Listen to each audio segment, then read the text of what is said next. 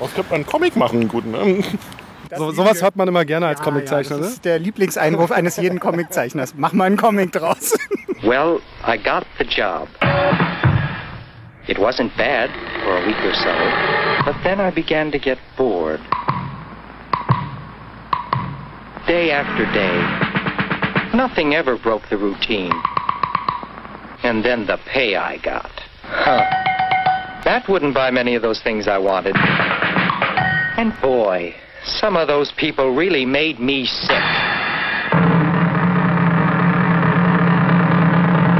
And just because I got to work a half hour late now and then. I didn't last very long. But then it was only a job. I figured I could get another job. Wir sitzen mal wieder hier zusammen. Mike ist da. Hallo Mike.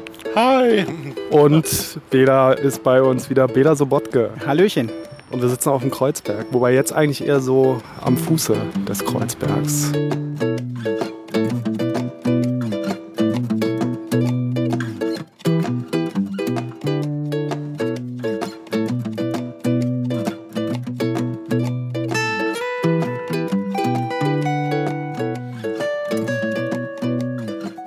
Bela, wie geht's dir? Was hast du, was hast du gemacht? Du hast gerade den Sammelband von Utas Truckstop rausgebracht. Richtig, genau. Äh, so vor einem Monat oder so rausgekommen. Ja, Da hast du über wie lange? 15 Jahre dran gearbeitet. Ein Strip, der regelmäßig wo erschien? Erzähl nochmal. genau. 14 Jahre lang habe ich den gezeichnet. Ähm, der erschien in der Zeitschrift On Tour, das Magazin für den Fernfahrer. Ähm, das gab es nicht regulär am Kiosk, sondern ist eigentlich ein Kundenmagazin gewesen von der Firma UTA, Union Tank Eckstein, GmbH und Co. KG, die so ein Dienstleister sind für, ähm, für Speditionen und Fernfahrer und so weiter. Und die haben halt dieses Magazin quartalsweise rausgegeben. Und 2001 oder 2002 ähm, habe ich dann angefangen, einen Comic für die zu zeichnen, Utas Truckstop. Und der lief eben sehr lange, 14 Jahre, was durchaus selten ist, dass sowas so, la so lange läuft und so lange überlebt. Ja, ist echt extrem lang eigentlich, ne? Ja, definitiv. Ähm, wenn man sich jetzt vorstellen würde, ich hätte das monatlich machen müssen oder wöchentlich oder so, wäre da auch eine Menge Holz zusammengekommen. So war es ein entspannter Job, weil es halt quartalsweise war, hat mich also nicht überfordert oder so. Und ähm, war extrem angenehm. Und das Magazin wurde allerdings Ende 2015 eingestellt mit der Nummer 1 2016. Ähm, ja, ist so das, der Gang der Zeit. Ne? Das Immerhin wurde, wurde nicht dein Strip äh, abgesägt, sondern es wurde einfach das ganze Magazin eingestellt. Richtig, also da konnte man nichts dran drehen ne, in, dem, in dem Sinne, sondern äh, genau, das Magazin wurde eingestellt. Äh, ja, Printsachen haben es schwer, das, das weiß ja jeder und das, sowas kostet halt unglaublich. Das hatte eine Auflage von gut 140.000, muss äh, natürlich gefüllt werden mit redaktionellen Inhalten, muss äh, gedruckt werden, muss versandt werden, muss ausgelegt werden und so. Das ist schon eine ganze Menge, 140.000. Ja, das ist viel. Ja, ist eine große Auflage. Ist mehr als die meisten Tageszeitungen so noch haben. Und Zeitschrift, ja? Was für Kunden, also, also lesen die, oder lasen dieses Magazin? Äh, äh, Also ich sag mal, Kernzielgruppe waren halt Trucker und Fernfahrer. Aber du musstest trotzdem auch immer im Hinterkopf haben, dass das Ding auch bei Entscheidungsträgern äh, von irgendwelchen Mineralölfirmen oder so landet. Also du durftest jetzt auch nicht den ganz derben Trucker-Humor machen, sondern äh, musstest versuchen, alles unter einen Hut zu bringen und nicht zu derbe zu werden und so. davon aus auch wahrscheinlich so Kfz-Werkstätten oder, oder äh, äh, Raststätten, Autobahnraststätten. Das können, wäre doch auch so ein typischer Ort, wo man so eine Sachen auslegen würde oder zum Verkauf. Ja, verkauft wurde es gar nicht, sondern äh, also erstmal wurde es verschickt an alle, die Kunden waren bei Uta oder die auch im Uta Club waren. Gab da auch einen Club, den gibt es glaube ich auch immer noch. Äh, und dann tatsächlich Autobahnraststätten, die haben so äh, abgetrennte Bereiche für Fernfahrer, wo die duschen können, wo die auch glaube ich ein Bett sich mieten können und so. Und da lagen die Dinger dann auch noch aus. Naja, und wie gesagt, das wurde eingestellt, was schon traurig war irgendwie. Ich habe auch nicht mit gerechnet. Wenn man sowas so lange macht, äh, denkst du, das läuft äh, bis zur Rente so ungefähr. Ähm, ja, und das musste ich dann erstmal verdauen, aber dann kam recht schnell die Idee, das halt mal alles gesammelt rauszubringen. Und das hast du jetzt gemacht und äh, hast du den Eindruck, dass erschließt sich jetzt nochmal eine neue Leserschaft? Oder äh, wie ist da so dein Eindruck jetzt nach, dem, nach der Veröffentlichung? Also ich würde mal sagen, die Leserschaft ist wahrscheinlich zu 95 Prozent neu. Äh, die meisten, so mit denen man aus der Comic-Szene gesprochen hat, wussten gar nicht, dass, dass es das gibt, weil es eben ja für eine ganz andere Zielgruppe gemacht wurde. Und das fand ich auch das Interessante daran. Ähm, wie gut sich das jetzt verkauft, habe ich noch keine Rückmeldung vom Verleger. Ähm, aber der war einfach erstmal Feuer und Flamme, Holger Bommer von Gringo Comics. Es passte auch gerade ganz gut, weil der jetzt ein paar so Cartoon-Bände und Funny-Bände rausgebracht hat. Äh, Man könnte meinen, wir hätten es äh, masterplanmäßig so. Passt gerade gut. Genau, ist mehr oder weniger Zufall gewesen. Also jedenfalls, dass mein Ding dazu kam. Äh, aber er war sehr angetan. Lustigerweise, äh, kleine Geschichte am Rande, hat der einen Freund, der ist Fernfahrer. Und dem hat er erzählt, dass er das bringt und der kannte das. und sagte, was, die haben den Comic eingestellt? War völlig, völlig frustriert. Äh, und als er dann noch hörte, okay, das Magazin gibt es auch noch nicht mehr, äh, fand er das äh, sehr traurig. So. Also der kannte das und mochte das so. Wie sind denn die Rechte äh, an dem Comic? Dürftest du jetzt weitere Episoden erstellen, wenn du die Möglichkeit hättest, die anderweitig zu veröffentlichen? Oder äh, bedeutet das Ende von der Kundenzeitschrift auch auf jeden Fall das Ende von dem Comicstrip? Ich würde mal sagen, du jetzt plötzlich Lust verspüren, weiterzuzeichnen und, zu schreiben? Also ähm, gegen diese Veröffentlichung jetzt hier als Buch, als, als im klassischen Comic, haben die nichts gehabt. Das habe habe ich mich natürlich vorher äh, mit denen kurz geschlossen und so. Aber wenn ich es jetzt einem anderen Kunden anbieten würde, das fortzuführen, am besten noch einem Konkurrenten, weil solche Tankkartenunternehmen gibt es halt äh, verschiedene, auf die Idee würde ich nicht kommen. Also das, äh, Äh, Heutzutage ist das ja so unglaublich angesagt. Comics manchmal auch, wenn sie in Print nicht laufen, dann in äh, ähm, online oder so fortzuführen. ja, das war tatsächlich zwischendurch mal im Gespräch, auch eben bei Uta direkt. Aber es gibt da keine konkreten Pläne und dass ich es jetzt selber weitermache, dazu fehlt mir dann auch der Antrieb. Also Dafür hast du ja genug eigene Projekte. richtig, genau. Genau, und äh, ich fand das mal ganz interessant, ähm, das aufzugreifen hier als Thema, um einfach mal über Auftragsarbeiten zu reden. Was ja irgendwie so ein Aspekt ist, der jetzt gerade in Deutschland, wo jetzt, ähm, naja, äh, Comics jetzt nicht so ein riesiger Markt sind, um es mal vorsichtig auszudrücken, wahrscheinlich auch kein äh, ganz unwesentlicher Teil dieses Marktes sind. Ne? Es gibt ja viel so Apotheken, Zeitungen und tralala und hier und da und Cartoons und so weiter. Ne? Das ist ja das, was wahrscheinlich auch die meisten Leute sogar mit Comics als erstes assoziieren in Deutschland, würde ich fast vermuten. Nach Lucky Luke oder sowas. Ja, aber es gar nicht so mitkriegen wahrscheinlich. Ne? Also jeder kennt zum Beispiel, der in Berlin aufgewachsen ist, irgendwie Knacks-Comics oder so. Ja, genau. Ähm, aber du, Das war so ein Ding von der Sparkasse, ne? genau, was auch heute noch läuft, glaube ich. Ne? Das gibt's noch. Ja, ja, ich glaube schon. Äh, und so Deppen wie ich sind dann bis ins hohe Alter, also bis heute Kunden bei der Sparkasse, weil sie früher mal ein Knackskonto hatten und die Comics. Das war so ein bisschen äh, Fix und Foxy-Imitat, oder? Na, ich fand, das hatte eher von der Machart der Ähnlichkeit mit den Werbecomics äh, von Salamander zum Beispiel, mit den Loschi-Geschichten. Die gab es ja äh, in Deutschland seit, seit Ende der 30er Jahre. Äh, ich weiß noch, wie ich immer ganz versessen drauf war, wenn meine Mutter mit mir als kleinen Jungen ein paar neue Schuhe kaufen äh, gehen wollte und äh, wollte partout immer, es musste zu Salamander sein, weil da standen die Salamander-Figuren als Kunststoffattrappen im Schaufenster äh, und da lagen immer die Comichefte gratis aus. Und die konnte man da aber meist nur abgreifen, wenn man auch was gekauft hatte. Und der Knacks-Comic, das ist, finde ich ja ähnlich, auch ein Kinder- Kundencomic, so wie Salamander, Loshi halt auch so ein Kinder-Kundencomic ist. Oder, ja, okay, Mackie würde mir noch einfallen in der Hör zu, aber, aber das ist schon wieder eine Stufe weiter. Mackie war ja in der Hör zu jahrzehntelang vertreten als Comicstrip, äh, aber die Hör zu musste man halt kaufen. Hm. Wobei der Unterschied, also ich sehe da genau auch eine Verwandtschaft, aber der Unterschied zwischen äh, Lorchi und Knacks ist, dass Lorchi ja mehr so eine Bildergeschichte war. Ne? Auch glaube nicht mit Sprechblasen, sondern das war ein Text darunter. Und während Knacks halt ein richtiger, vollwertiger Comic ist, auch als Heft und so. Von, von der Optik her äh, ha- hast du recht, äh, ha- hat Knacks äh, so aus dem Gedächtnis heraus, würde ich, ich habe seit Jahrzehnten keine Knacks-Comics mehr gesehen, aber ich habe so in Erinnerung, mich hat immer an Fix und Foxy erinnert. Während die Loshi-Sachen mir im Nachhinein immer vorkamen wie so modernisierte Versionen von so, so, so Wilhelm Busch-Geschichten. So mit einer Moral und, und, und alles sehr schön äh, gezeichnet. Äh, saubere, anständige, moralische Werte vermittelnd.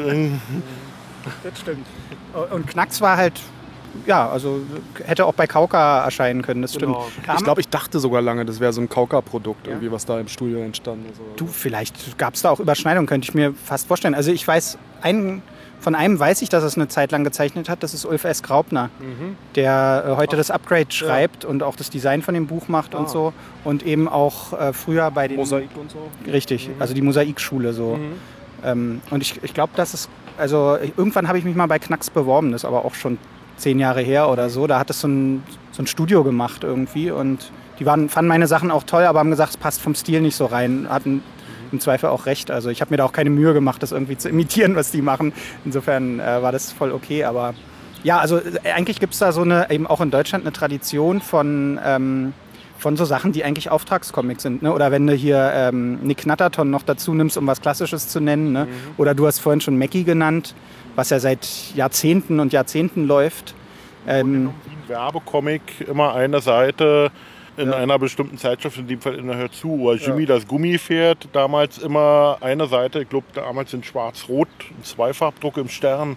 Ja, und das sind Sachen, die, glaube ich, extrem viele Leute kennen. Ne? Also mit denen die Kinder aufwachsen und so weiter, die dann irgendwie wie du dann später noch Sparkassenkunden sind oder so, ja ähm, was richtige Mainstream-Comics sind. So, ja. ne? Genau, und nur ist der Unterschied zu jetzt Utas Truckstop, dass Utas Truckstop eben für eine sehr spezielle Zielgruppe mhm. und ein sehr spezielles Produkt entstanden ja. ist wohingegen eben Mackie zum Beispiel ist ja so ein richtiger Volkscomic oder mhm. so. Ne? Ich habe Mackie früher auch als Kind gesammelt, da hat es Volker Reiche gezeichnet.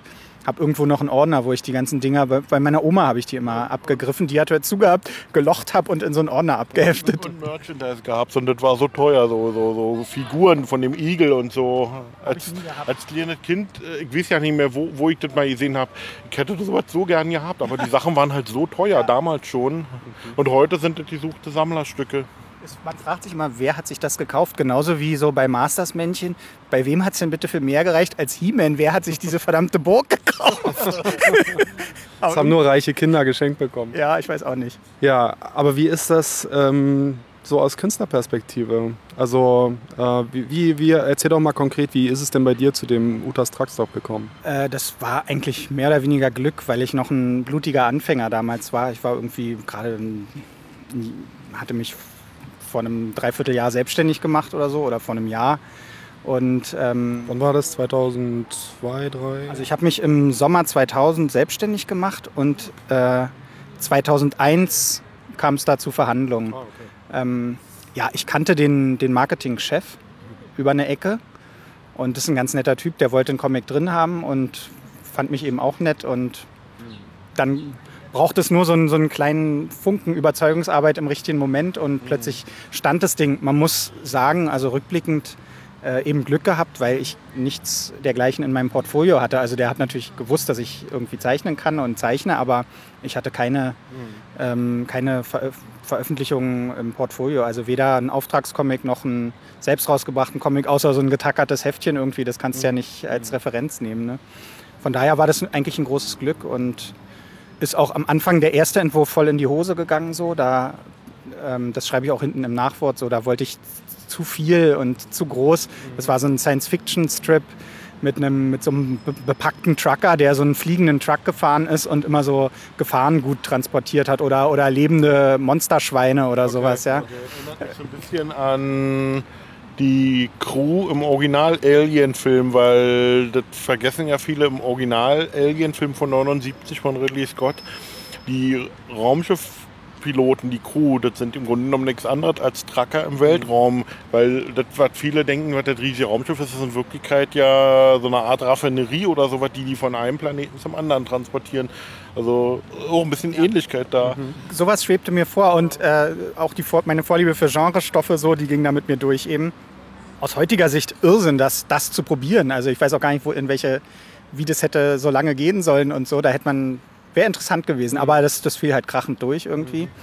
Und ähm, wie, äh, da hast du dann einfach, hast du dann da schon was für gezeichnet oder hast du da so ein Exposé geschrieben oder? Genau, ich habe ein Exposé geschrieben und die Hauptfiguren entworfen, so, so ein paar Charakterdesigns und äh, den, den fliegenden Truck irgendwie und eben beschrieben, worum es geht. Mhm. Und äh, Ja, aber das, das war denen halt viel zu überkandidelt, viel zu bombastisch äh, abgelehnt. Wie kam das bei dir an? Konntest du damit damals dann auch schon sehr professionell umgehen? Hattest du da so eine gewisse äh, Distanz, dass es ist halt ein Auftrag, ähm, gut, dann denke ich mir da was anderes aus? Oder ähm, hast du dir dann schon gedacht, ja, wieso wollen die hier meine geile Idee nicht haben?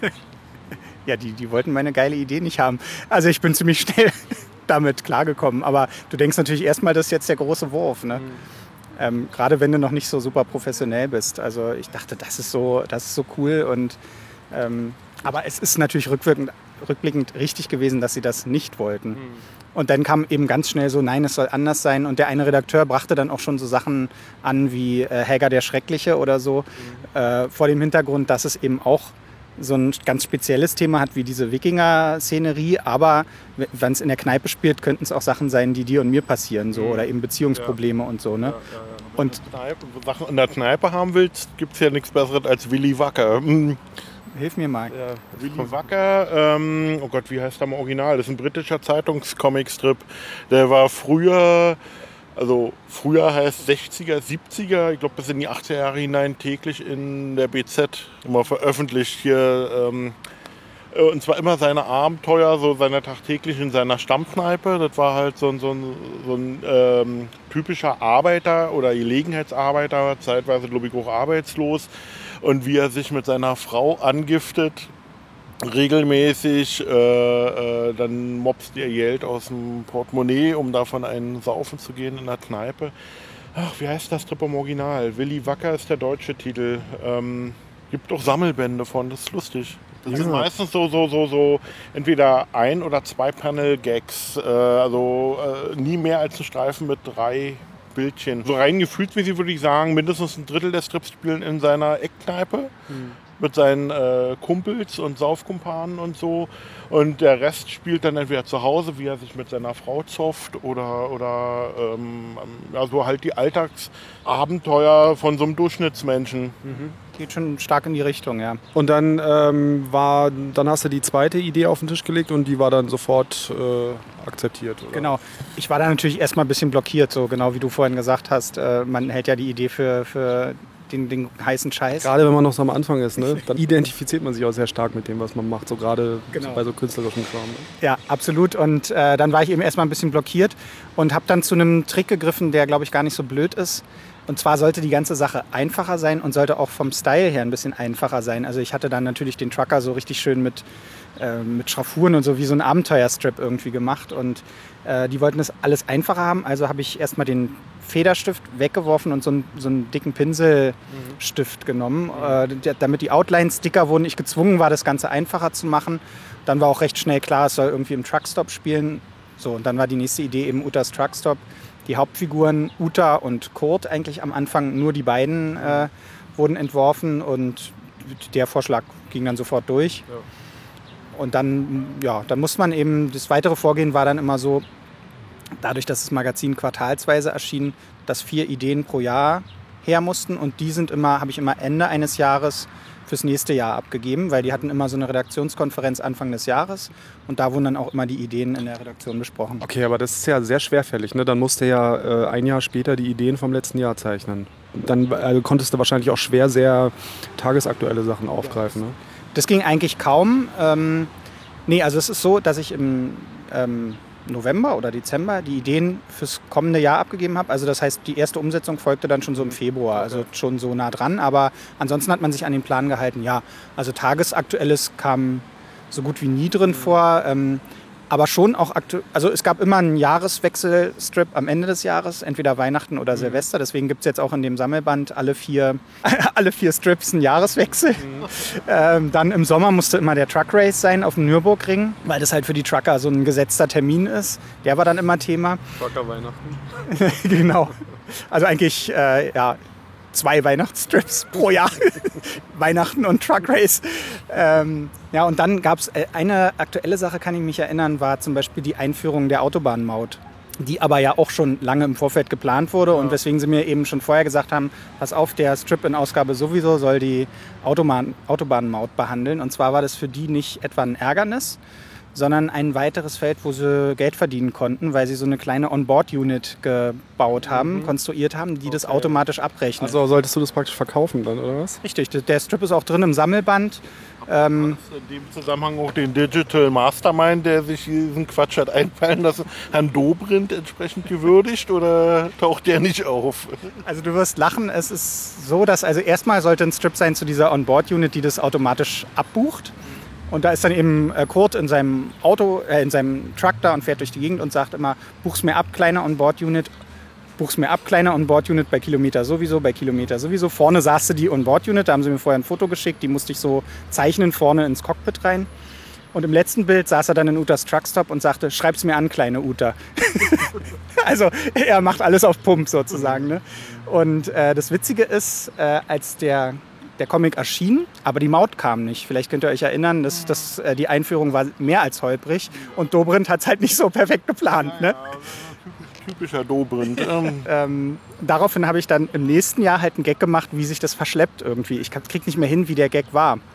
Aber es war halt ein Gag, der sich lustig machte darüber, dass die Maut nur eben doch nicht gekommen ist, so wie sie sollte. Der wurde mir dann aber abgelehnt. Also da wurde es dann schon zu. äh, unbeschwert. Das wollte man jedenfalls verhindern, ja. Wie oft ist denn das vorgekommen, dass Ideen abgelehnt wurden? Selten. Selten. Am Anfang ab und zu, ich würde mal sagen, die letzten sechs, sieben Jahre gar nicht mehr. Am Anfang, also dieser hier ist einer, wo es mir einfällt, und ein anderer war, wo es um irgendeinen Tiertransport mit Leben drin dann ging, die ihm auf die Windschutzscheibe geschissen haben, was ihnen irgendwie zu fäkallastig war.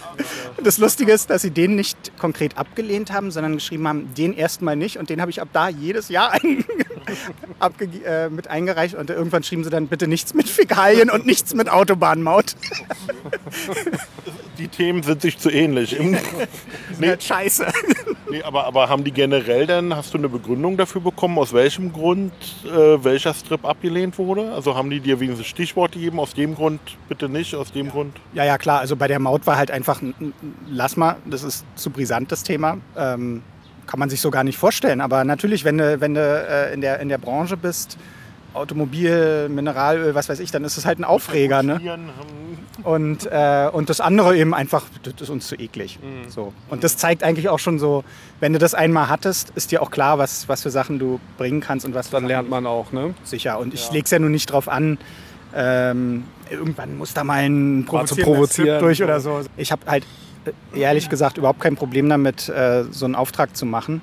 Und dann ist der Kunde auch König. Also ich mache auch andere ähm, Strips, wo es noch viel klarere Vorgaben gibt. Ähm, jetzt flog hier eine Frisbee gerade an. Mike, dein Einsatz.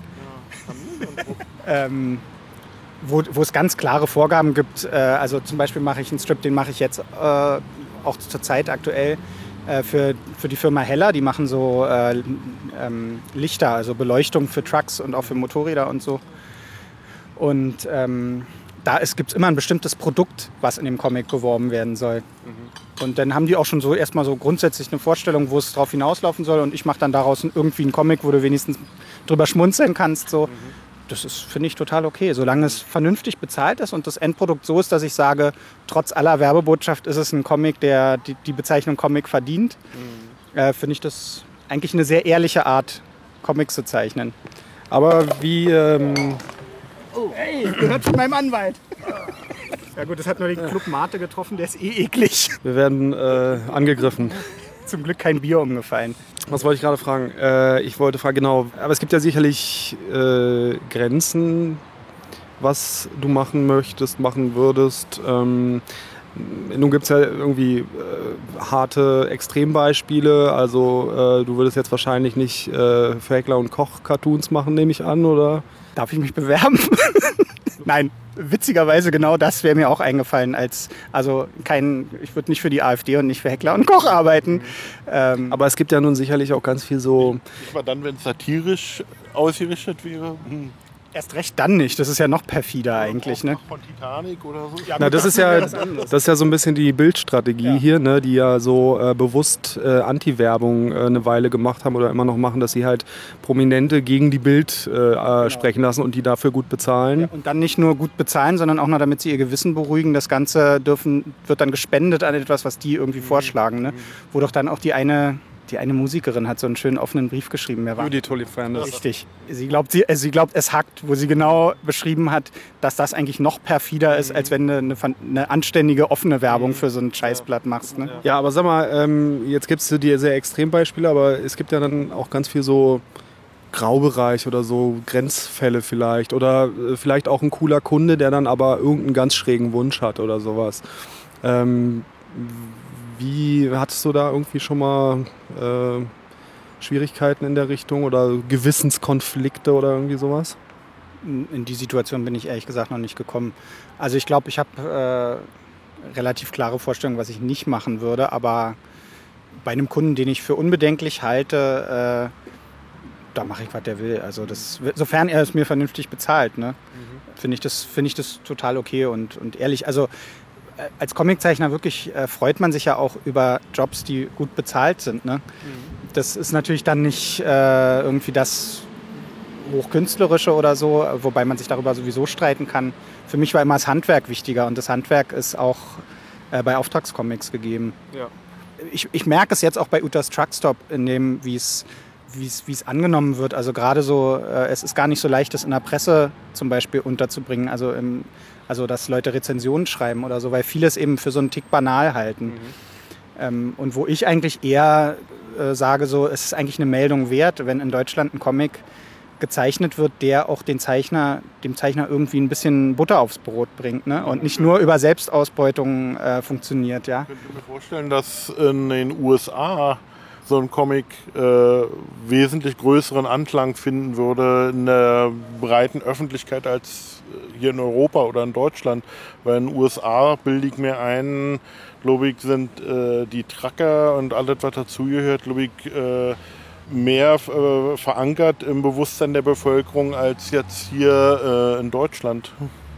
Kann durchaus sein. Also Wobei ich das jetzt eigentlich auch mehr so allgemein meinte. Also ein Comic, der einfach nur als Auftrag, äh, aufgrund eines Auftrags entstanden ist, wird von vielen eben als nicht so wertvoll erachtet wie einer, der ähm, aus so einem eigenen kreativen Antrieb irgendwie entsteht. Mhm. Wobei man sagen muss, gerade Utas Truckstop ist auch irgendwie so ein Mittelding, weil natürlich ähm, ist das Ding entstanden als Auftrag und die, äh, die Parameter waren klar und die Figuren und so, aber dann hatte ich eben doch relativ freie Hand, wenn ich mich an die Parameter gehalten habe. Und die ganzen Figuren, die so über die Jahre dazu kamen, sind rein aus meiner Fantasie gekommen. Also es ist eigentlich schon irgendwie auch ein reiner Sobotke-Comic, aber steht eben ein Auftrag im Hintergrund. Ne? Mhm. Aber ich muss sagen, es, äh, also ich bin da glücklich gewesen, solange das lief. Also wenn ich jetzt zusammenrechne, was ich für diesen Band verdient habe, äh, und das würde ich für jeden anderen Band auch kriegen, den ich so rausgebe, äh, dann wäre das schon ein vernünftiger Lohn. Ne? Okay. Und du hast gerade schon gesagt, so äh, da spielt das Handwerk natürlich auch eine große Rolle bei so Auftragsproduktionen. Wahrscheinlich nochmal besonders, weil man da ja auch wirklich in möglichst schnell kurzer Zeit äh, fertig werden will wahrscheinlich. Ne? Oder in vielen Fällen auch äh, einfach nicht viel Zeit hat. Ist ja oft so dann im kommerziellen Bereich, dass da nicht viel Zeit ist und man dann trotzdem in der Zeit natürlich den Anspruch hat, irgendwie was Gutes, was Gutes abzuliefern, was mindestens dem, dem Auftraggeber gefällt. Ja, ja, das stimmt. Äh, und oft musst du auch ähm, die handwerklichen Sachen, die du sonst so mit dir selber abmachst, musst du hier halt viel genauer formulieren und dir genauer überlegen und so. Und meistens bei so einem Auftragscomics, jedenfalls für so Kundenmagazine, hängt zum Beispiel eine Redaktion mit drin und ein Kunde und ich. Und jeder bringt so seine Vorstellungen ein. Also der Kunde eben genau, was er will. Der, der Redakteur, was, was jetzt in die Zeitschrift passt, was, äh, was er gerade zum Beispiel bei Texten für vernünftig hält oder so, also bei, bei, den, bei den Dialogen und so. Und ich eben das rein Comic-spezifische. Und wenn am Ende was rauskommt, was, womit alle drei glücklich sind, dann, dann stimmt eben irgendwo halt das Handwerk mhm. von allen Beteiligten. Ne? Ja. Aber bei äh, Utas Truckstop hattest du schon Zeit, ne? Da wurde ja so äh, weit vorgeplant, das klingt sehr entspannt. Das stimmt. Da hatte ich, da hatte ich eigentlich immer, also vor allem, du wusstest halt Anfang des Jahres, was übers Jahr gemacht ja, wird. Ja. Ich habe also immer im, im, in Sommerferien äh, habe ich mich immer hingesetzt, wo ich richtig Zeit hatte und habe die vier Gags fürs nächste Jahr mir ausgedacht, mhm. so im, im, Liegestuhl oder am Strand oder so oder unter der Dusche oder sowas, ne? völlig ohne Stress und dann eben Ende des Jahres eingereicht. In den letzten Jahren haben die es immer alles abgenickt und dann wusstest du, was du im Jahr machen musst. Die haben die Redaktionsschlüsse am Anfang des Jahres schon rausgegeben, die klebten an meinem Rechner. Mhm. Und ich wusste genau, wann ich es machen musste, zu wann ich es abgeben musste. Ja. Und wie gesagt, Änderungen kamen zum Schluss auch nur noch so selten, dass es halt wirklich ein sehr angenehmes Arbeiten war. Die, äh, haben die dir denn dann auch ein Jahr im Voraus praktisch gesagt, dass das Magazin eingestellt wird? Oder kam das äh, Ganze so äh, plötzlich, dass da noch jetzt äh, Comics praktisch in der, ähm, ja, in der Mache waren, die, die nicht fertiggestellt wurden, weil das Ende doch überraschend kam. Also die haben es fairerweise, was überhaupt nicht äh, sein muss und überhaupt auch nicht üblich ist bei sowas, glaube zwei Ausgaben im Voraus gesagt. Also ich habe es gehört im Mai 2015 kurz nach meinem 40. Geburtstag perfekt für eine Midlife-Crisis. witzigerweise habe ich, oder witzigerweise ist gut, äh, heute kann ich drüber lachen, äh, auch kurz davor auch die Mitteilung bekommen, dass ein anderer regelmäßiger Comic, den ich gemacht habe, nämlich Ingo der integrale Ingenieur, eingestellt wird. Da von heute auf morgen, ohne noch einen weiteren. Klingt nach der Midlife-Crisis so ein Infinite Earth. ja. ja, also da, da schluckst du halt. Also ich meine, ähm, ist ja nur quartalsweise gewesen und so. Äh, da, da, denken dann die Auftraggeber gar nicht, dass es jetzt für dich monetär so ein Riesenausfall ist oder so. Aber erstens, ähm, als Freiberufler bist du halt, äh, und gerade wenn du im Bereich Comic auch arbeitest, ähm, mit nicht ganz so viel zufrieden. Und zweitens eben die regelmäßigen Kunden sind halt immer die, die viel wert sind. Ne? Und wenn da zwei wegfallen, du wirst 40, dann fängst du schon kurz an, dir den Kopf zu kratzen. Aber hier lief es halt sehr fair ab. Also die haben gesagt, wir planen das einzustellen ähm, zum Ende des Jahres. Auch natürlich, da muss ich ja auch sagen, da, bei so einem Kundenmagazin bin ich ja nur einer von vielen. Ne? Da ist eine Redaktion engagiert, äh, die erstens viel mehr Kosten verursacht, aber halt natürlich auch viel mehr Mitarbeiter, die auf dem Ding arbeiten. Ne? Die müssen auch gucken. Äh, ist da eine Begründung für die Einstellung? Äh, war der Werbeeffekt nicht mehr groß genug? Oder, oder, oder wenn das eh eine gratis so habe ich es verstanden, eine Gratis-Zeitschrift war, dann wird sich das Ganze wahrscheinlich durch Anzeigenschaltungen in dem Heft oder so refinanziert haben oder? Da refinanziert sich nur einiges. Es ist halt einfach der größte Teil im Marketingbudget gewesen. Ich weiß gar nicht, ob ich eigentlich diese Internas jetzt ausplaudern darf, aber ich mache es einfach mal. Also ohne jetzt zu konkret zu werden. Es ist halt, kann man sich ja vorstellen, ein Magazin in der Auflage 140.000, gute 140.000 der Druck, der Versand, der Vertrieb, äh, die Redaktion, der Comiczeichner ist dann nur der kleinste Teil, ja, mhm. ähm, ist halt ein Riesenkostenapparat. Und wie bei so vielen Marketingaktionen hast du keine Möglichkeit, wirklich äh, mit harten Zahlen zu belegen, wie viel bringt es dem Unternehmen am Ende. Feedback. Naja, und, und so ein paar Leserbriefe bringen da auch nichts. Ne? Also wenn etwas so viel kostet, wie so, so eine Aktion kostet, und der größte Posten im Marketingbudget ist und irgendwann alles auf den Prüfstand gestellt wird, weil es eben personelle Änderungen in der Führungsebene äh, ähm, gibt, äh, dann ist es halt schwer, das zu begründen. Ne? Und dann ist und dann heutzutage, wo auch äh, alle Auflagen von Printmagazinen auch am Kiosk und so und Zeitungen und so fallen, äh, es, also es, eigentlich ist es nur eine Frage der Zeit gewesen. Es war ein bisschen blauäugig von mir zu glauben, dass es noch ewig weitergeht. Was hast du sonst noch für Erfahrungen mit Auftragscomics? Äh, also du hast ja schon ein paar hast jetzt schon erwähnt. Ähm, hast du da aktuell jetzt auch noch Sachen am Laufen? Wie sieht es da aus? Ja, also was ich noch mache, ist dieser, dieser Heller-Comic, der heißt Leos Lichtblicke. Äh, ist eigentlich eine ähnlich gelagerte Zielgruppe, weil das auch ein, äh, ein Magazin für für so Fernfahrer ist. Also das Magazin, wo das kommt, heißt ähm, der LKW-Profi. Äh, Klingt, als ob du jetzt ein bisschen festgelegt bist. Nein, das liegt einfach daran, dass äh, in diesem, für dieses Magazin wollte der Kunde einen Comic haben und die Redaktion, die das betreut, ist die gleiche Redaktion, die auch das UTA-Magazin betreut okay. hat. Und der Redakteur äh, rief halt bei mir an und sagte, ob ich das machen würde. Und ich habe gesagt, gerne. Äh, und meinte, wir denken uns einfach mal so ein Konzept aus und wenn das passt, dann passt. Und da sagte er dann nur zu mir, also Herr Sobotke, ich sage Ihnen mal, äh, ich mache das mit Ihnen oder ich mache es nicht, weil er gar keinen Bock hatte, äh, mit irgendwem anders groß das zu machen, weil er jahrelang mit mir so zusammengearbeitet hat, dass es eben so flutschte, dass er das gern so weitermachen würde. Mhm. Und außerdem wusste er auch, dass wir den, den, das, was der Kunde wollte, genau treffen würden. Mhm. Das mache ich jetzt seit drei oder vier Jahren so. Mhm. Das läuft noch weiter, aber ist, glaube ich, so zweimal im Jahr, also noch, noch seltener. Ähm, aber auch eine schöne Sache, ist ein bisschen umfangreicher auch, weil das so ein Zeitungs, so ein kleines Zeitungs, also wie eine BZ so ein Format hat, also A3 Größe, dann nochmal gefa äh, gefaltet. Äh, und deswegen ist die, die, die, untere Hälfte von dem Comic, der ist also breiter als, als so eine typische halbe Seite.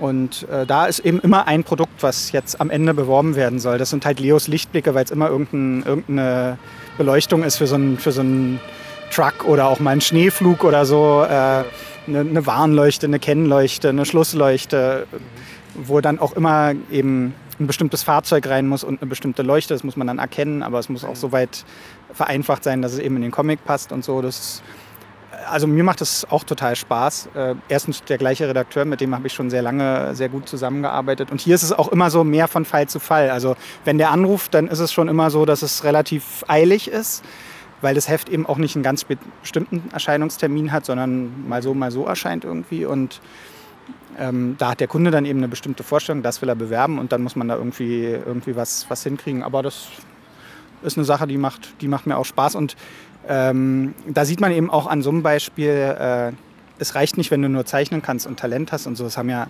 viele in Deutschland und auch viele mehr als ich. Also aber du musst halt auch in so einem bestimmten Moment erstens liefern können, innerhalb dann von relativ kurzer Zeit. Und du musst auch das liefern können, was der Kunde will. Also, und äh, du darfst dir nicht zu fein sein, irgendwas zu machen, was du im ersten Moment vielleicht auch nicht so mhm. lustig findest.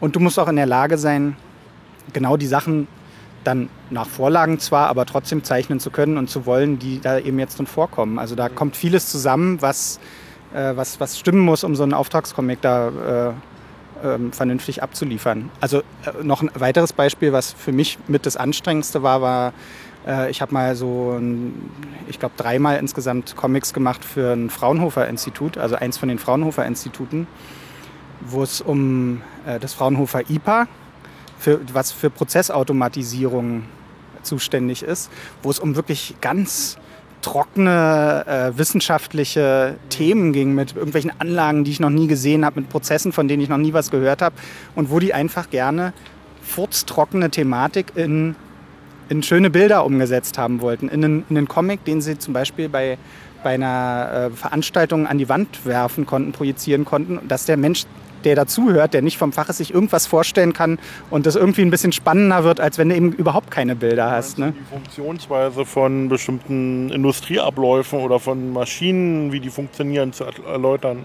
Ja, sowas, genau sowas und eben auch, was kann dann dieses, dieses äh, Fraunhofer IPA leisten, um diese Prozesse zu verbessern. Da gibt es von der Berliner Feuerwehr zum Beispiel seit, ich weiß nicht, drei Jahren, vier Jahren, vielleicht auch etwas länger, einen ähm, Comicstrip eine Seite, den gibt es auch als Poster, den kann man sich von der Feuerwehr, ich weiß nicht, zuschicken lassen, von der Pressestelle oder so.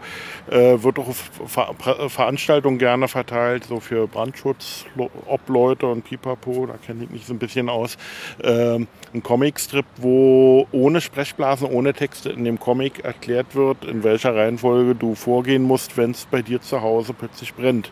Also Fenster schließen, äh, wenn die Tür heiß ist, die nicht öffnen äh, und so weiter und so fort. Und äh, der Strip ist äh, recht eigenwillig, finde ich, vom Zeichenstil. Aber was mich so fasziniert ist, dass alle wichtigen Sachen erklärt werden, ohne dass auch nur eine Sprechblase drin vorkommt, sondern wirklich nur durch die Panels selbst mhm. wird erläutert, was du tun musst, wenn es bei dir zu Hause brennt. Hat das was damit zu tun, was hier so in manchen Häusern hängt? Es gibt doch in äh, vielen, du nix schon so? Ja, also bei, ich weiß nicht, ob es das gleiche ist, aber bei uns hängt sowas auch in Gewobackhäusern. Genau, genau. Ich habe schon ganz oft gesehen, dass äh, so kurze Comicstrips über mhm. hier so Brand, äh, ja was man machen soll, wenn es brennt. Bei uns auch, ja. Gibt's genau. Zum Teil auch als äh, selbstklebende Sticker und so. Und ähm, ich muss. Ist das das Gleiche, was du gerade erzählt hast? Vermute ich mal, weil, weil äh, ich bin alle zwei, drei Jahre auf so einer Art Fortbildungsmaßnahme, äh, um Sachen aufzufrischen als Brandschutzobmann. Äh. Mhm.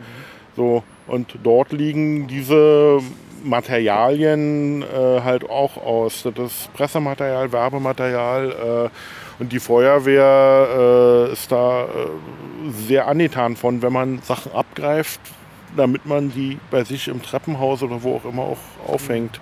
Ja, so Info, äh, äh, Info-Comics ähm, oder so, ähm, wie heißt denn sowas, äh, wo eben Wissen vermittelt werden soll, ja. Ähm, es gab vor, ist jetzt glaube ich auch schon fast zehn Jahre her oder so, da hatte Google, als sie ihren äh, Chrome-Browser rausgebracht haben, haben die ähm, von Scott McCloud einen äh, Werbecomic dafür mhm. zeichnen lassen. Ähm, das war sogar, glaube ich, recht umfangreich irgendwie. Wie ein Infomercial als Comicstrip. Genau, sowas, ja, sowas finde ich auch super interessant. Oder äh, in, in, Flugzeugen, diese Anleitung, ja, äh, wie man sich die, die Gasmaske aufsetzt. Das sind ja auch so kleine Comics, mehr oder weniger, ne? Vom Prinzip ja, ne? Also oft wird das dann natürlich so im Piktogrammstil gemacht. Also, äh, aber mehr Seele bekommt es natürlich, wenn du es irgendwie als Comic machst. Und äh, wie viele, also da, da braucht man nur kurz nachzudenken, dann, dann merkt man die Einsatz Felder für Comics, gerade ohne Text, um irgendwas zu beschreiben. Die sind ja Legionen. Ne? Wenn, gerade wenn du dir vorstellst, dass es übergreifend sein muss für Leute, die vielleicht auch die, die, die nicht die gleiche Sprache sprechen ja, oder so. Berlin ja? wird ja seit Jahren immer internationaler. Äh, da kann das ganz leicht passieren, dass, dass bei dir im äh, Haus, in dem du wohnst, Mehrfamilienhaus, äh, viele Leute wohnen, die vielleicht weder Deutsch können, vielleicht auch kein Englisch können und da ist ein Comicstrip, der funktioniert auch ohne Text äh, eigentlich ideal. Ja. Also vom Prinzip ist Comic wie Musik. Es ist so eine, so eine universelle Sprache, die irgendwie jeder versteht und jeder von uns, der jetzt wirklich so ein, so ein, so ein Comic-Nerd ist, ich denke mal, das trifft auf uns drei, die wir hier sitzen, so ein bisschen zu, äh, hat ja auch angefangen, Comics zu lesen, bevor er lesen konnte und hat es trotzdem verstanden. Ne? Also ich habe die Comics von meinem Bruder gelesen, da konnte ich halt kein Wort lesen, aber die Bilder haben ja auch irgendwie für sich gesprochen. Ne? Die ersten Comics, glaube ich, mit vier oder ja, vier oder fünf Jahren konsumiert. Die hat mir meine Mutter gekauft. Das waren, weiß ich noch, so Donald Duck und Mickey Mouse und Fix und Foxy, weil meine Mutter halt der Meinung war, irgendwann, wenn mir die Geschichten, wenn mir die Bilder gefallen, werde ich irgendwann auch anfangen, mich für die Texte in den Sprechblasen zu interessieren. Und ich bin der Meinung, das hat hervorragend funktioniert, weil, weil wenn du dann eingeschult wirst, hast du bilde ich mir zumindest ein, schon irgendwie so ein bisschen kleinen Wissensvorsprung oder du äh, in dem Fall, wenn man es so angeht, wecken können Comics das Interesse am Lesen lernen wecken. Mhm. Das ist eine Sache, die ja heutzutage so ein bisschen verloren gegangen ist, weil kein, die, viele Eltern lesen ihren Kindern nicht mehr vor äh, und in dem Moment wird das Interesse am Lesen lernen bei den Kindern nicht geweckt. Mhm. Wobei man auch sagen muss, da war deine Mutti auch schon ganz schön fortschrittlich, ne? Weil noch eigentlich noch so eine Zeit, wo halt auch viele gesagt haben, Comic lesen verhindert, dass die Kinder richtige Bücher lesen. Ne? aber, also, aber sie hat natürlich absolut recht gehabt für mein Empfinden. Meine, meine, Mutter hat mir ja immer die, damals haben sich Superman und Batman noch ein Comic-Heft geteilt, äh, 14 täglich so und immer wenn ja, Batman auf dem Cover, ja, und immer wenn Batman auf dem Cover war, hat meine Mutter mir das bezahlt, dann musste ich es nicht vom Taschengeld bezahlen, weil meine Mutter hat zum Ersetzen meines Vaters Batman mit Begeisterung gelesen, während ich mir der Supi-Fan war. Coole Mutti. ja, fand ich auch. Ja. Und Primo wurde gekauft, weil meine Mutter Prinz Eisenherz so mochte. okay, also die, die kernigen Kerle waren was für Mutti, Batman und Prinz Eisenherz. Nicht schlecht. Schön. Also was, was ich halt an dem ganzen Thema eigentlich auch super interessant finde, ist ähm, die äh, so die gerade jetzt im deutschsprachigen Bereich Werbecomics, Auftragscomics und sowas ist was, wo sich jetzt erst so, würde ich mal sagen, so vielleicht seit zehn Jahren oder so die Comicforschung so ein bisschen drum bemüht, ne? Äh, das alles so ein bisschen zu finden und so. Und trotzdem sind da dann eben hauptsächlich die Dinge drin, die irgendwie so in Illustrierten erschienen oder eben Werbemittel von einem Schuhladen oder so. Ne? Das ist ja dann doch sowas, wo alle Zugang zu haben. Was, was lauert da eigentlich noch, äh, wo es so um spezielle Zielgruppen geht, wie eben jetzt Utas Truckstop, was mhm. in der Comic-Szene und oh, in der Comic-Forschung dann sicher auch nicht, eben keiner wahrgenommen hätte so richtig, weil es so speziell ist. Ja. Aber eben auf der anderen Seite irgendwie 140.000 vielleicht äh, gelesen haben aus einer ganz anderen Zielgruppe. Ne? Und das ist ja mit Sicherheit nicht das Einzige, was es in Deutschland gibt. Immer wieder hört man ja von sowas das mal irgendwie so zu katalogisieren oder so wäre eigentlich mhm. hochspannend. Also ich finde es ein total spannendes Thema und eben in keinster Weise banal, sondern wenn man dann sieht, dass es eben auch in Deutschland Comic, einen Comic-Bereich gibt, der, äh, der sich ganz aus sich selbst heraus finanziert, wo also jemand was haben will, für einen ganz speziellen Grund, mhm. einen Comic haben will und da ist jemand anders, der kann es zeichnen. Mhm und dann wird dem da Geld auf den Tisch geknallt und er zeichnet es dafür. Also so wie, es in anderen Branchen eigentlich total üblich ist. Ne? Und das ist ja was, was wir uns manchmal kaum vorstellen können, weil die, die, äh, die deutsche Comic-Szene ja von, von Idealisten und Triebtätern nur so wimmelt. Wenn die alle ihren Idealismus verlieren, ist die plötzlich geschrumpft auf vielleicht äh, 10 Prozent oder so. Und deswegen finde ich eigentlich eben das, wenn, wenn dann sowas mal erscheint, so ein Sammelband von so Auftragscomics eben in, überhaupt eigentlich gar nicht banal, sondern eigentlich hochinteressant. Mhm. Werbecomics gibt es halt schon wirklich eine ganze Weile. Ich habe kürzlich mal wieder so ein bisschen äh, in meinen Comic-Kisten gestöbert, so alt, ja, wieder mal alte Superman Batman E-Harper-Hefte, so aus den 70er Jahren, erste Hälfte der 70er Jahre und was da an Werbeanzeigen drin sind und vor allen Dingen an Werbung in Form von Comicstrips, teilweise wirklich vom Zeichenstil hier Sachen gehalten, die aussehen wie Pop-Art äh, für, für Produkte, die zum Teil heute ja nicht mehr gibt hier für, für, für ähm, Gott, wie hieß das? Das gab früher für Jugendliche Schuhe, die hatten hinten im, im, im, im Hacken einen Tigerkopf. Wenn du damit, da wurde mit beworben, wenn du damit irgendwo langläufst, hinterlässt du überall so einen Tigerkopf. Und das haben die über Jahre hinweg mit com entsprechenden Comicstrips beworben.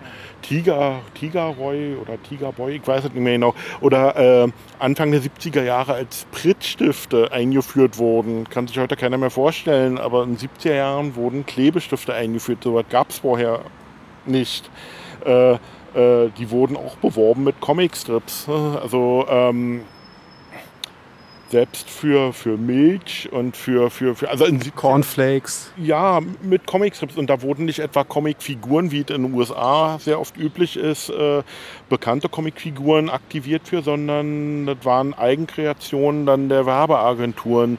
Äh, die haben dann munter das gezeichnet, wo sie der Meinung waren, so sieht offensichtlich ein Comicstrip aus. Also teilweise ziemlich schräge Sachen. Wo du gerade Cornflakes gesagt hast, bei Frosties früher, so ein Tiger, wo genau. immer Comicstrips hinten drauf waren. Genau. Habe ich geliebt dann zu lesen. Oder, oder nimm, nimm, nimm die äh, Roro Rotfuchs Bücher, die Jugendbücher, wo immer hinten drauf ein Comic mit diesem, mit diesem Fuchs drauf war. Ja. Da hatte dann, da, das fand ich immer total cool, den, die Rückseite zu lesen. Und irgendwann erschien auch ein Sammelband, wo die alle hintereinander weg waren. Den habe ich, glaube ich, heute noch. Auch geniales Zeug irgendwie, ja. ne? Ja. Und aber ja, eben so eine ganz äh, auftragsgebundene ähm, Erscheinungsweise. Ja, oder was wir halt vorhin schon hatten, so Salamander oder so, gibt es heute ja. nicht mehr, aber ist heute immer noch jedem ein Begriff und ich glaube, das hat ganz viel mit den Comics zu tun. Das denke ich auch. Also oder das, äh, eben auch Knacks und so. Ne? Dass die Marke so lebendig ist, hat dann unbedingt was mit dem Comic zu tun. Und nimm mal jetzt, also, also Zeitschriften finde ich, äh, wann immer da irgendjemand mal mit mir drüber spricht, der irgendwas mit einer Zeitschrift zu tun hat, rate ich eigentlich mal ganz unabhängig von Inhalt und was es ist, immer zu einem Comicstrip, weil es eine Zeitschrift unglaublich bereichert. Du brauchst nur mal so ein, so ein Ding durchzublättern, da sind Fotos drin und wenn es dann auch noch so ein, so ein äh, Special Interest Ding ist oder so auf eine spezielle Zielgruppe wie Trucker zugeschnitten, zum Beispiel jetzt um mhm. aus, wieder auf, auf Uta zurückzukommen, mhm. dann ähneln sich die Bilder auch noch oft so. Ne? Mhm. Und wenn dann plötzlich ein Comic drin ist, ja. selbst wenn du den gar nicht liest oder so, du blätterst es durch und denkst, ah, da ist auch ein Comic drin, das, ja. das fällt auf. Das wertet eigentlich jede Zeitschrift auf. Also ich würde äh, wenn, ich ein, wenn ich ein Anglermagazin rausbringen würde oder sonst was. Ich würde eigentlich immer als äh, Chefredakteur dafür sorgen, dass da ein Comicstrip drin ist. Mal, mein One-Pager. ein Comic ist halt auch immer sowas, äh, selbst wenn es nur was hingerotztes ist, ist es immer noch was, wo sich jemand hingesetzt hat und was gezeichnet hat. Ja, so, so ein handwerkliches Ding, ähm, was, was sich schon allein deswegen von einfach nur Fotos abhebt. Ne? Also ja, und eben vor allem, wenn es wirklich was ist, was mit, dem, mit der Zeitschrift oder dem Produkt eben wirklich was zu tun hat. Also sprich, wenn du nicht einfach nur eine Lizenz einkaufst, was ja auch geht, mhm. äh, sondern wenn man merkt, das hat jetzt was damit zu tun, da haben die sich irgendwie Gedanken gemacht, was zu entwickeln, was dazu passt. Bravo in den 70er Jahren gemacht, dann haben die einen Comicstrip eingeführt und zwar haben die Lizenz gekauft für, oh Gott, was war das, Marvel Super Special Nummer sieben oder acht oder neun. Das war so ein Magazinformat jetzt auf, auf hochwertigem Papier gedruckt. Das war ein Kiss-Comic und den hat die Bravo dann auf Deutsch veröffentlicht. Ich glaube, das war in der Bravo, ja, mhm. in den 70er Jahren. Wobei ich zum Inhalt von dem Ding nicht viel sagen kann. Verrückt, was es nicht alles gibt. Ja, also ein, ein klares Plädoyer eigentlich für Auftragscomics in jeder Publikation, überall. für jedes Produkt, äh, überall, wo was erklärt werden muss. Leute, gebt Comics in Auftrag und wenn ihr nicht wisst, bei wem, meldet euch bei mir. ich finde das zum Beispiel schade. Ich, ich habe, glaube ich, glaube, das letzte Mal eine Ausgabe vom Stern gelesen. Das muss mindestens zehn Jahre her sein. Aber soweit ich weiß, gibt es im Stern keine Comics mehr. Also, aber ich kann mich erinnern, in meiner Kindheit fand ich das immer toll. Irgendjemand hat uns immer einen Stern vorbeigebracht und äh, da war Jimmy das Gummipferd drin und dann eine Menge Cartoons und so über das Magazin verteilt. Wobei eben sich mir als Kind nie erschlossen hat, äh, wie das funktionieren kann. Also ich wollte immer die Origin Story von Jimmy das Gummipferd lesen und die gab es aber nirgendwo. Aber ich fand das schön. Ich meine, es gibt so viele Strips, auch, okay, möglich sollten es jetzt Eigenkreationen sein, aber man könnte ja zum Beispiel auch klassische Strips nachdrucken, One-Pager oder so. Gibt es hier noch. Also, also, aber hier in Deutschland, äh, Zeitungen und Zeitschriften tun sich generell damit schwer. Da muss man jede Zeitschrift und Zeitung loben, die wirklich eigene Comics in Auftrag gibt. Ne? So wie der Tagesspiegel, der jeden Sonntag hinten was drin hat. Ähm, da mag dem einen oder anderen dann auch nicht alles gefallen oder so, aber äh, einfach die Sache, dass die ähm, Geld in die Hand nehmen und sowas äh, in Auftrag geben, regelmäßig, finde ich, ist äh, einfach grandios. Ne? Ja. Früher, ich weiß gar nicht, gibt es in der City noch die Cartoons? Ich glaube, also ganz, ganz wenig nur noch. Warte mal, nee, pass auf. Äh, also Didi und Stulle ist ja weg, ne? Mhm. Das war ja in der City immer. Jetzt gibt es so einen, so einen anderen Typen, der so ganz ähm, stilisierte Dinger macht. Aber es gab ja auch ganz viel so zwischendrin im Fernsehprogramm ja. auch immer Cartoons. Ich glaub, das ja, gibt es noch ein bisschen. Das war die Zeit in, in den 80ern. Ich kann mich erinnern, ich habe angefangen, ich glaube Ende, Ende des nee, Anfang der 80er fing ich an, City regelmäßig zu kaufen. Vorher war ich Tippleser und dann habe ich City gekauft, weil die das AFN-Fernsehprogramm mit ausgedruckt haben. Wenn du AFN empfangen konntest, war das City aus dem Grund schon mal wichtig, aber dann auch die ganze Machart, dann die linksalternative Ausrichtung von dem Heft und dann das Kreuz und Quer durch, durch das Heft selbst in fertig layoutierten Artikeln, also an Stellen, wo das vielleicht nicht passte, waren Cartoons, Witzbildchen äh, von Kriki, glaube ich, und, und, und, und äh, Tom und Co. Äh, äh es war einfach großartig. Also, also Katz und Gold war da drin irgendwie ja, anfangs. Glaub, und die, äh, also diese Urgesteine gibt es, glaube ich, noch. Ist weniger geworden, aber gibt es noch. City und Tipp äh, sind ja jetzt ein, unter einem Dach. Ne? Und man hat auch den Eindruck, dass sie ähm, demnächst irgendwie fusionieren oder so und dann irgendwann. schon längst nicht. Ist das nicht äh, kommt da aus demselben Verlag, ne? Ja, ja, klar. Ja. Inzwischen, ja. Deswegen, und das eine kommt, glaube ich, wöchentlich. Haben sie doch wöchentlich umgestellt. Das andere erscheint weiter 14. oder Monat. Ich, ich, ich weiß es nicht. Also, äh, äh, aber wenn ich jetzt am Kiosk äh, einen Tipp oder ein City-Magazin sehe, habe ich immer schon alleine von der optischen Gestaltung her das Gefühl, äh, das ist irgendwie ein ganz anderes Magazin wie das, was ich früher mal gelesen, gerne gelesen habe. Aber da sind wir natürlich auch äh, nebenbei jetzt gerade auf einen weiteren Giganten des Auftragscomics eigentlich gekommen, nämlich Didi und Stulle. Ne?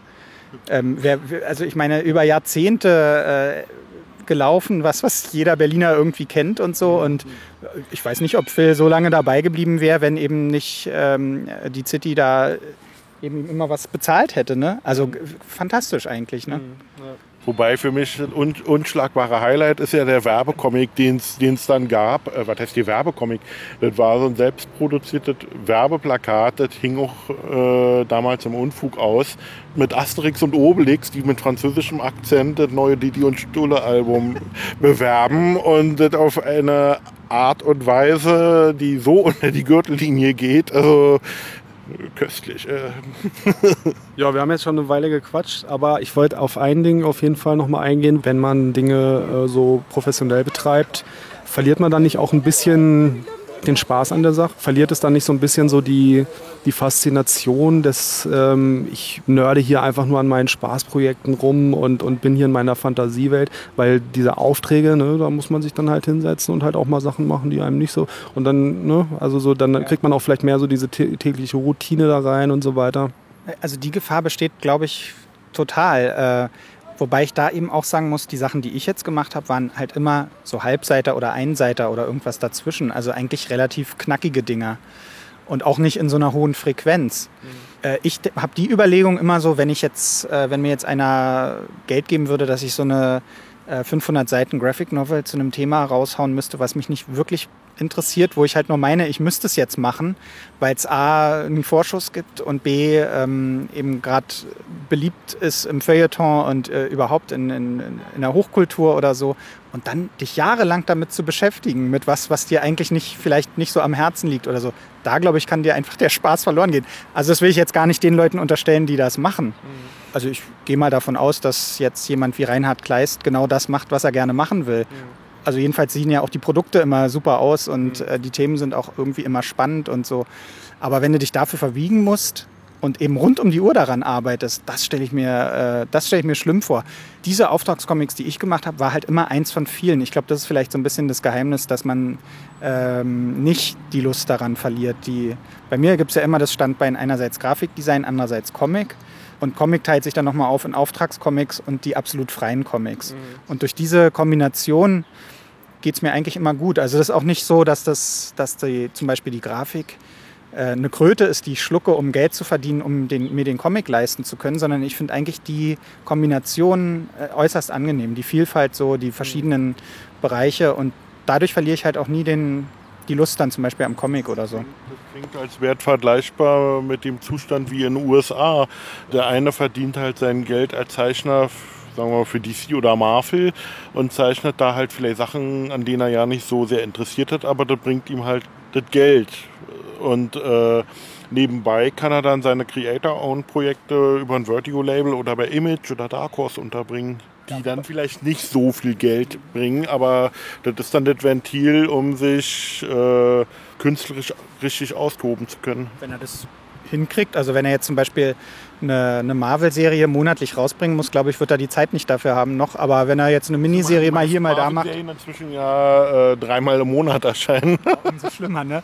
Aber so, so ein Beispiel, was mir dahin einfallen würde, zum Beispiel ist äh, Leute aus dem Film, die eben ähm, Werbefilme drehen, die halt zack, schnell viel Geld reinbringen und dann eben auch irgendein, mal irgendeinen kleinen Independent-Film machen, der ihnen am Herzen liegt oder so. Oder nimm hier den, ähm, war das Steven Soderbergh, der ähm, Oceans 11 und so gemacht hat und immer zwischen den Oceans 11 Filmen irgendeinen kleinen Film noch gedreht hat, wo er wusste, da kommt nicht viel Kohle rum, aber das liegt ihm halt am Herzen. Mhm. Meistens hat auch noch irgendwie George Clooney mitgemacht, weil er halt auch genug Geld verdient hat und so. Mhm. Also ich glaube, das ist äh, viele. War das nicht auch so von Woody Allen so ein Konzept? Immer einen Film, den das Studio will und dann immer einen danach, den er machen wollte? Also das ist, ich glaube, das ist ganz gut so für die, für die wie soll ich sagen, für die mentale Hygiene, wenn man da so einen, so einen Ausgleich irgendwie hinkriegt. Ne? So Schauspieler hier, ich sehe Brandon Fraser zum Beispiel gern, auch wenn der gute Mann in den letzten vier Jahren leider nicht mehr so dollet oder nicht mehr viel produziert hat, aber der hat über Jahre hinweg immer versucht, äh, Publikum Publikum-Hits, hier wie die Mumienfilme oder so zu drehen und zwischendurch auch immer wieder so künstlerisch anspruchsvolle Sachen wie Gods and Monsters oder, äh, oh Gott, wie hieß das Ding mit Michael Caine? Äh, äh, äh Ach, äh, äh, the, the Dead American? Bin mir jetzt nicht sicher, The Dead American. Auf, auf jeden Fall anspruchsvolle Filme immer zwischengeschoben oder ab und zu dann auch mal einen familientauglichen Film. Das hat er so ja im Interview gesagt. Äh, äh, er meint, er will auch Filme drehen, die er sich mit seinen Kindern gemeinsam ansehen kann. Und nicht alles, was er dreht, ist halt auch äh, familientauglich. von daher finde ich das, äh, wenn das ein Schauspieler so macht oder ein Comiczeichner so macht, finde ich, das ist das die beste Mischung. Also, dass das ganze Spektrum so ein bisschen abgedeckt wird. Und ich sag mal so, die allermeisten Comiczeichner müssen ja noch irgendeinen Brotjob machen. Und ich, also ich finde es dann äh, eigentlich super, wenn der eben auch irgendwie was damit zu tun hat. Für mich ist Grafikdesign, äh, Illustration, Comiczeichnen äh, alles so ein, eigentlich ein Job, verschiedene Facetten des einen Jobs. Also für mhm. mich gibt es da keinen Widerspruch. Also es ist ja jetzt nicht so, wie wenn du eben Kellnern gehst oder so, was bestimmt auch Leuten Spaß macht oder so, aber das wäre halt was, nochmal ein völlig anderer Job. Ne? Mhm. Bei mir sind das verschiedene, also äh, jedenfalls in meiner Empfindung, verschiedene Facetten eines, mhm. eines Berufsbilds irgendwie. Mhm. Genauso eben wie bei dem Regisseur, der hier mal einen Werbefilm macht und da mal einen Mainstream-Film und dann wieder ein, genug Zeit und Geld hat für einen Independent-Film. Also diese, diese Mischung finde ich eigentlich ganz, ganz gut und ganz gesund, glaube ich. Mhm. Gibt es vielleicht irgendwelche Tipps für angehende Comiczeichner, die jetzt sich denken, oh ja geil, ich will jetzt geile Werbecomics machen? Ja, lernen was Anständiges. Nein, es ist wirklich äh, eigentlich möchte ich fast jedem raten, äh, versuch irgendwie deinen, deinen Traum zu leben. So. Also das und dein, das, wofür du brennst, auch zum Beruf zu machen. Aber man muss halt auch ehr, ehrlicherweise dazu sagen, dass es halt in den seltensten Fällen funktioniert. Und auch bei denen, wo es funktioniert, funktioniert es meistens nur, weil sie eben vielleicht ein Stück weit anspruchslos sind, was irgendwie ähm, Lebensstandard angeht oder sie keine, jetzt keine Kinder ernähren müssen oder sowas. Ne? Von daher ähm, muss jeder so ein bisschen für sich selber wissen, was ist ihm das Wichtigste und dann entsprechende Entscheidungen treffen. Lass uns noch kurz über deine aktuellen und zukünftigen äh, Projekte quatschen. Ich habe auf Twitter gesehen, du bist da an was dran gerade. Du meinst den neuen Rocco Langcomic? Ja, da bin ich eigentlich ganz froh, dass ich jetzt wieder äh, so, so richtig drin stecke in den, in den Zeichnungen. Ähm, ich hatte ja jetzt bei, bei U-Comics äh, so Einseiter gemacht, seit äh, Keiner killt so schön wie Rocco erschienen war. Eben nur in Anführungsstrichen Einseiter, weil ich so ein bisschen ein klein bisschen müde war auch und ähm, habe aber nebenbei eben schon an der Geschichte in einer längeren geschrieben und hatte auch schon so vor einem Jahr angefangen, diese kleinen Storyboard, äh, Storyboards zu zeichnen, also sprich so Miniaturzeichnungen, also Miniaturseiten zu zeichnen. Äh, und jetzt habe ich tatsächlich so, ich glaube im Mai oder so oder April angefangen, das erste Kapitel äh, zu zeichnen und die, die Pencils, also die Bleistiftvorzeichnungen für das erste Kapitel sind fertig. Das, das hast du kürzlich auf Twitter gesehen. Tuschen folgt jetzt. Es ist jetzt gescannt, gelettert und jetzt folgt die, folgen die Tuschezeichnungen am Grafiktablett. Mhm. Und dann äh, ist aber leider eben erst ein Kapitel von sechs. also es wird noch eine ganze Weile dauern, aber es wird eine coole Story, wieder mit Rocco. Mhm. Äh, aber er erfindet sich nochmal komplett neu. Also es wird auch nochmal ähm, verständlich sein, ohne die Vorgänger-Comics. Aber baut irgendwie so auf dieser Legende so ein bisschen auf, die da so entstanden ist schon. Der hat so ein Eigenleben entwickelt und äh, man, ich merke das auch, dass die Figur noch Potenzial hat daran, erstens, wie sowas dann auf Twitter irgendwie ähm, so ein bisschen Feedback erzielt. Und auch zum Beispiel jetzt bei den Signierstunden für Utas Truckstop habe ich mindestens genauso viele Rockos gezeichnet, wie ich äh, Figuren aus Utas Truckstop gezeichnet habe. Also da kamen immer wieder welche und wollten das auch haben. Äh, das zeigt so ein bisschen für mich auch, äh, es ist nicht nur eine Spinnerei von mir, sondern irgendwie die Figur, die, die, die hat noch ein bisschen Leben in sich. Und Ja, das war ja das Letzte, was ich äh, gezeichnet hatte für äh, für Berts äh, 50-jährigen Punk-Comic, ein Crossover von Rocco und dem 50-jährigen Punk, wo äh, der 50-jährige Punk über einen Time Warp äh, im Wilden Westen bei Rocco landet.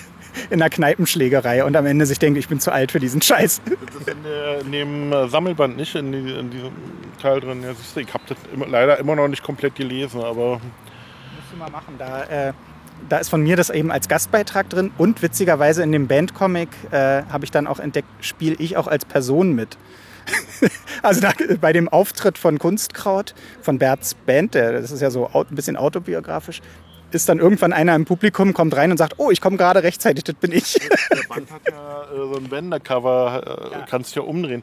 Ich bin mir nicht mehr sicher, auf einem der beiden Cover, da, da liebe ich das Motiv halt, weil, weil ähm, der Punk halt halt, äh, ich glaube, es geht abwärts oder so. so, so ist ja Berlin den Bach runter. Ja, Berlin den Bach runter. Ich liebe das. Also das trifft so schön. Also könnte ein Werbeslogan von einer Partei im Wahlkampf sein. weißt du was? Ich glaube, dass es, also erstens wirst du es deswegen mögen, aber da hat unterschwellig auch was funktioniert, weil es ist eine Hommage an Tim und Struppi Cover. Oh. Der Arumbaya Fetisch. Okay. Heißt das so? Ja, ne? Ja ist der gleiche Aufbau, wo äh, er da, da, treibt er, glaube ich, nur auf so einem Floß, auf einem Fluss im Urwald und hier treibt halt der Punk auf dem Autoreifen äh, auf der Spree lang. Und auch so oben wie die, ich glaube, auch so ein Streifen, wo der Titel drin steht und so. Ja, also das zum Thema Crossover mit dem, mit dem Rocco. Hier ist jetzt gar kein, äh, das, was ich jetzt mache, ist kein Crossover oder so, aber eben nochmal anders, auch wieder in Kapitel strukturiert, aber längere Kapitel.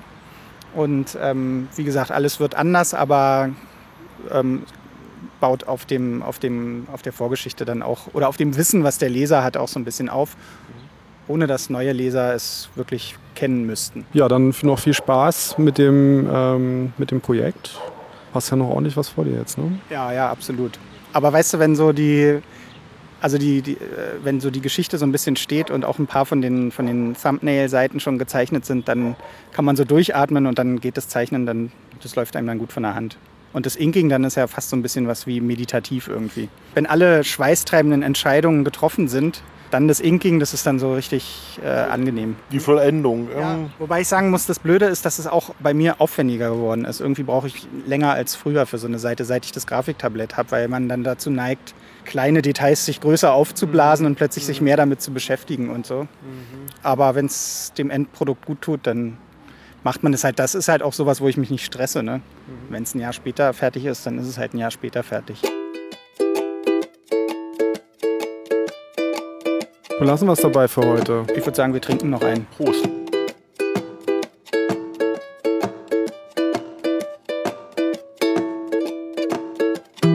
Belas Comics erscheinen im Gringo Verlag und wenn ihr ihm auf Twitter folgen wollt, findet ihr ihn dort als Sobotke und Mike findet ihr im Comicladen Grober Unfug in Berlin in der Torstraße.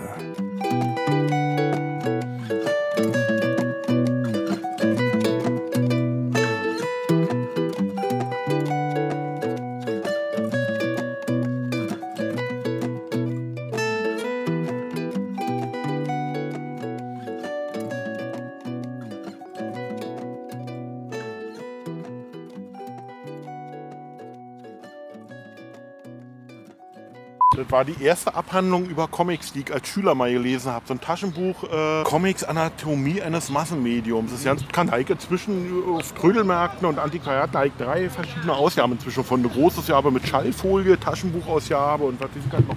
Das galt- Do Dolle Weinkauf? Nee, oder ist es Fuchs und Reitberger? Ja, genau. So, und ähm, damals als 15-, 16er gelesen. Da ging es dann in einem Kapitel um die Sexualität von Supergirl und Wonder Woman. Und da schreiben die Autoren dann tatsächlich, Supergirl könnte mit, Vagin mit ihrer Vaginalmuskulatur äh, Kokosnüsse knacken. Das hat mich dann natürlich als junger Spund also vollkommen beeindruckt. Und wenn ich bis dahin noch nicht für sicher war, ob ich schwul war, danach ich. Läuft schon mit. Wasserfestspiele im Unfug. Was? Ach so, ihr habt neulich hier Unwetter und so weiter. Wir kamen gestern, nee, wann war das? Nee, Mittwoch war das. Kam Mittwoch über eine Stunde später als gewöhnlich im Laden vorbei, weil ab Hauptbahnhof ja nicht richtig fuhr und dann äh, mit dem, dann bin ich not, notfalls mit dem Bus gefahren statt mit der Tram.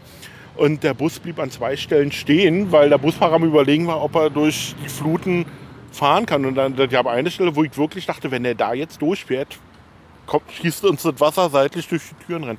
Aber es ging. Auf jeden Fall, ich war über eine Stunde zu spät dran und als ich eintraf, war, war der Laden gerade dabei wieder zu eröffnen, weil drumherum, also kann man online sehen, Instagram und Pipapo, die Kollegen haben da Bilder und Bewegtbilder online gestellt. Äh, Das Wasser schoss uns unten sehr durch den Keller, über das Klo und durch die FE hinein. Also das war wirklich bitter. Und du kamst äh, wohl offensichtlich fast eine Stunde nicht in den Laden, weil das Wasser so also musst, wir haben ja Gott sei Dank leicht erhöht, noch so mit Treppenstufe und acht Treppenabsatz. Und das Wasser stand bis hoch. So war unglaublich. Und nebenan Oberholz, hier St. Oberholz, die haben wohl ähnliche Probleme gehabt. Da gibt es auch lustige Sachen zu sehen.